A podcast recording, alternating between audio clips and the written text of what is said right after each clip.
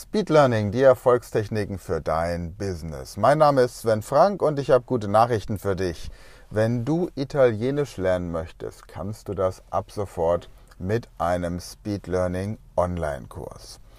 Du bekommst zehn Wochen lang Montag bis Freitag Unterrichtsmaterial, beginnst mit dem internationalen Vokabular, das heißt du baust sehr schnell einen großartigen Wortschatz auf und bekommst natürlich auch zum Merken der Vokabeln, die nicht international sind, also Vokabeln, die du nicht aufgrund deiner Muttersprache sofort verstehst, auch noch Tipps, wie du diese Sprache, dir diese Vokabeln dieser Sprache leichter und besser merken kannst. Du bist also nach zwei Wochen bereits in der Lage, umfangreiche Gespräche zu führen und das nicht, wie es bei vielen Sprachkursen der Fall ist, auf dem Niveau eines Neunjährigen, sondern tatsächlich auf erwachsenem Niveau mit elegantem Vokabular und souverän in der Anwendung. Wenn du also Interesse hast, wir haben den noch nicht im Shop, es dauert noch ein bisschen, weil natürlich die technischen Begebenheiten für ein Produkt im Shop noch ein bisschen andere sein müssen. Aber wenn du zu den ersten gehören möchtest, die quasi die Beta-Version dieses Kurses mal ausprobieren wollen, dann melde dich gerne über das Kontaktformular auf speedlearning.academy und sag mir einfach, dass du gerne diesen Italienischkurs haben möchtest. Du kannst ihn eine Woche lang kostenlos testen und dich dann entscheiden, ob du ihn für 377 Euro plus Mehrwertsteuer dann anschließend haben möchtest, um die kompletten zehn Wochen durchzuziehen.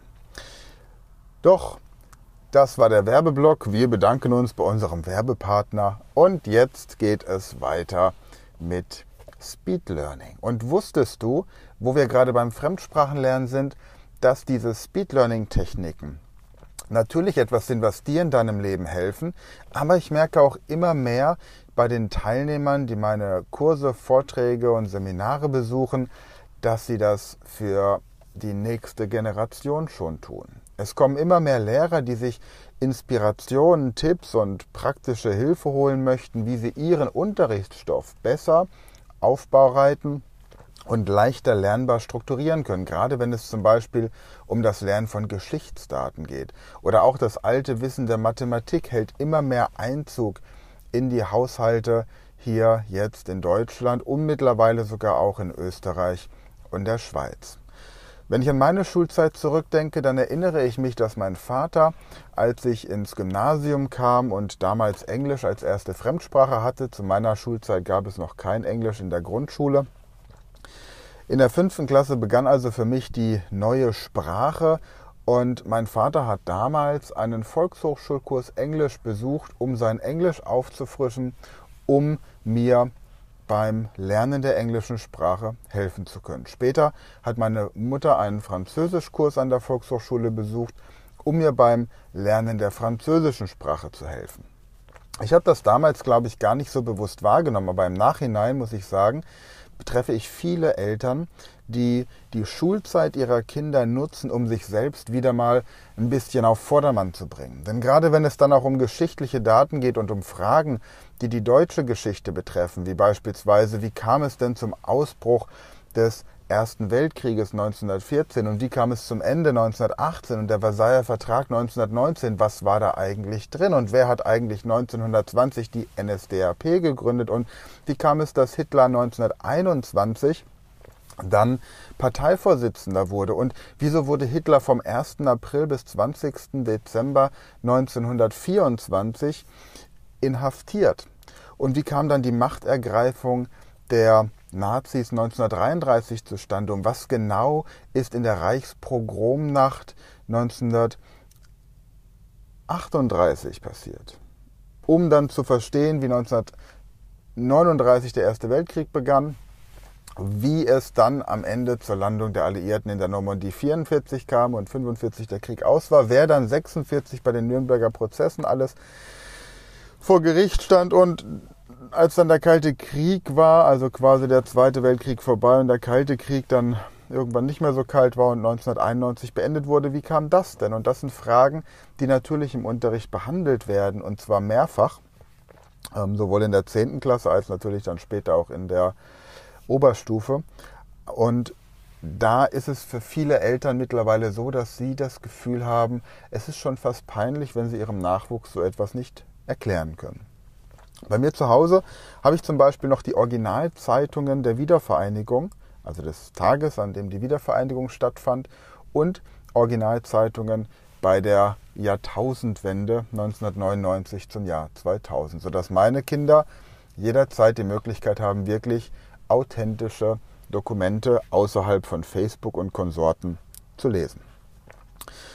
Ja, also du wirst das, was du mit Speed Learning lernst, also für die nächste Generation lernen. Nicht nur für dich, sondern natürlich auch für deine Kinder oder Kinder in deinem Umfeld. Wenn du selbst unterrichtest, dann habe ich demnächst einen sehr spannenden Interviewpartner für dich, und zwar einen Dozenten einer Fachhochschule, der erklärt, wie man Speed Learning Techniken als Medium in der Erwachsenenbildung einsetzen kann, gerade auch an Universitäten und warum das Wort Vorlesung leider genau das oft ist, was es im Namen trägt, nämlich eine Lesung und wieso das natürlich für viele Lernenden, Studierende, Studenten, Studentinnen und motivierten, noch motivierten Universitätsbesuchern schwierig ist, damit etwas anzufangen. Sei dir also bewusst, dass du nicht nur für dein eigenes Leben ein eigenes persönliches Interesse hast, sondern auch so ein bisschen eine Verantwortung für die Generation, die nach dir kommt. Denn bloß weil du in deiner Schulzeit vielleicht mit eiserner Disziplin und mit einem enormen Druck von Seiten des Elternhauses die Schulzeit bravourös bestanden hast und natürlich dann auch hervorragende Klausuren geschrieben hast, hervorragende Zensuren in den Klausuren hattest, bedeutet es ja nicht unbedingt, dass du diesen Lernstil kopieren lassen musst durch deinen Nachwuchs. Wie wäre es denn, wenn jemand mit eiserner Disziplin und ein bisschen charmantem Druck zur Forderung der Förderung oder Förderung der Forderung, wie auch immer man das sagt, man soll Kinder fördern und fordern. Wie wäre es denn, wenn man das mit Speed Learning Techniken kombiniert? Das wäre doch so, als hättest du einen genialen Sportwagen, der nicht im Stau steht, sondern auf der Autobahn freie Fahrt hat.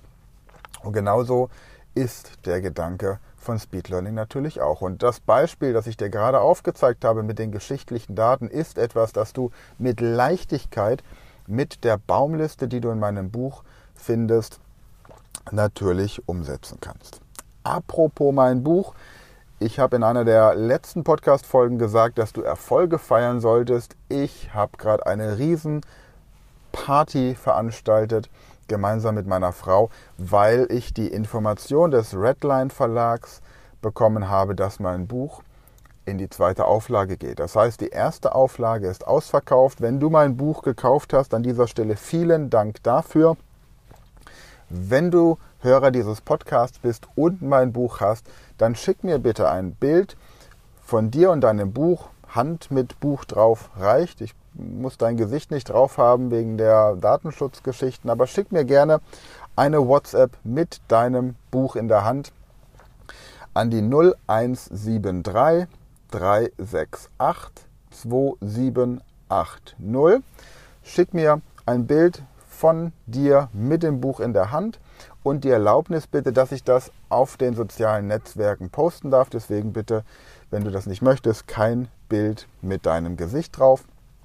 Und als Dankeschön für dieses Bild und dass du ein treuer Leser meines Buches bist, bekommst du von mir den Mathe Insider. Das ist eine PDF, in der du lernst, wie man blitzschnell Kopf rechnet. Und gleichzeitig bekommst du von mir eine Datei mit zehn zusätzlichen Gedächtnistrainingstipps, wie beispielsweise der Kalendertechnik oder der Klassenzimmertechnik oder der Judo-Technik. Also, heute ein bisschen mehr Werbung in diesem Podcast als sonst, aber es gibt auch gleich noch das Schlauer in 60 Sekunden, den Schlauer in 60 Sekunden Part. Italienischkurs ist online, nicht online, aber fertig. Wenn du ihn haben möchtest, schick mir über das Kontaktformular einfach eine Info. Du kannst ihn eine Woche kostenlos testen. Danach entscheidest du dich, ob du ihn für berechtigte 377 Euro plus Mehrwertsteuer erwerben möchtest. Wenn du mein Buch gekauft hast, schick mir bitte an meine Handynummer. Du findest sie übrigens auch im Buch. Findest du die Handynummer. Wenn du das Buch gekauft hast, dann schick mir bitte ein Foto per WhatsApp mit deiner Hand oder deinem Buch und wenn du auf dem Bild drauf sein möchtest, dann auch mit deinem Gesicht und der Erlaubnis, das in den sozialen Netzwerken zu veröffentlichen. Beziehungsweise, wenn du es mir schickst, gehe ich davon aus, dass du damit einverstanden bist, dass ich es in den sozialen Netzwerken anonym natürlich veröffentliche. Einfach nur mit wieder ein zufriedener Leser meines Buches. Und du bekommst als Dankeschön für dieses Foto von mir den Mathe Insider und die MP3 mit zehn weiteren Gedächtnistechniken. So, und jetzt wieder zu der Rubrik, die ich neu eingeführt habe. Schlauer in 60 Sekunden.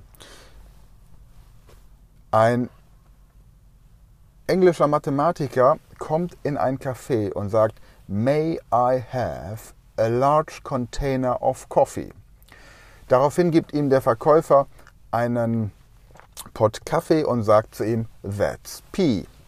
Nun, es ist nicht so, dass der Cafeteria-Besitzer ihm einen Pott mit P, also das englische Wort für Pipi gibt, sondern es ist so, dass der Satz May I have a large container of coffee wenn man die Anzahl der Buchstaben ausrechnet, May 3, I 1, have 4, ein, ähm, May I have a 1 und so weiter, large 5, Container 9, off 2, Coffee 6, dann habe ich 3,1415 926, die ersten Kommastellen der Zahl Pi.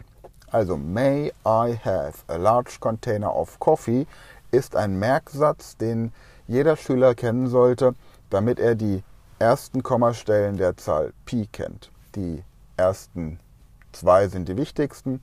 So hat man noch ein paar mehr und muss sich nie wieder über die Zahl Pi und wie sie denn nun heißt, Gedanken machen. Ich bedanke mich wieder fürs Zuhören, wünsche dir noch einen super tollen Tag, freue mich auf deine WhatsApp und habe richtig Lust, dir Italienisch beizubringen. Bis zum nächsten Mal, alles Gute und bleib dran.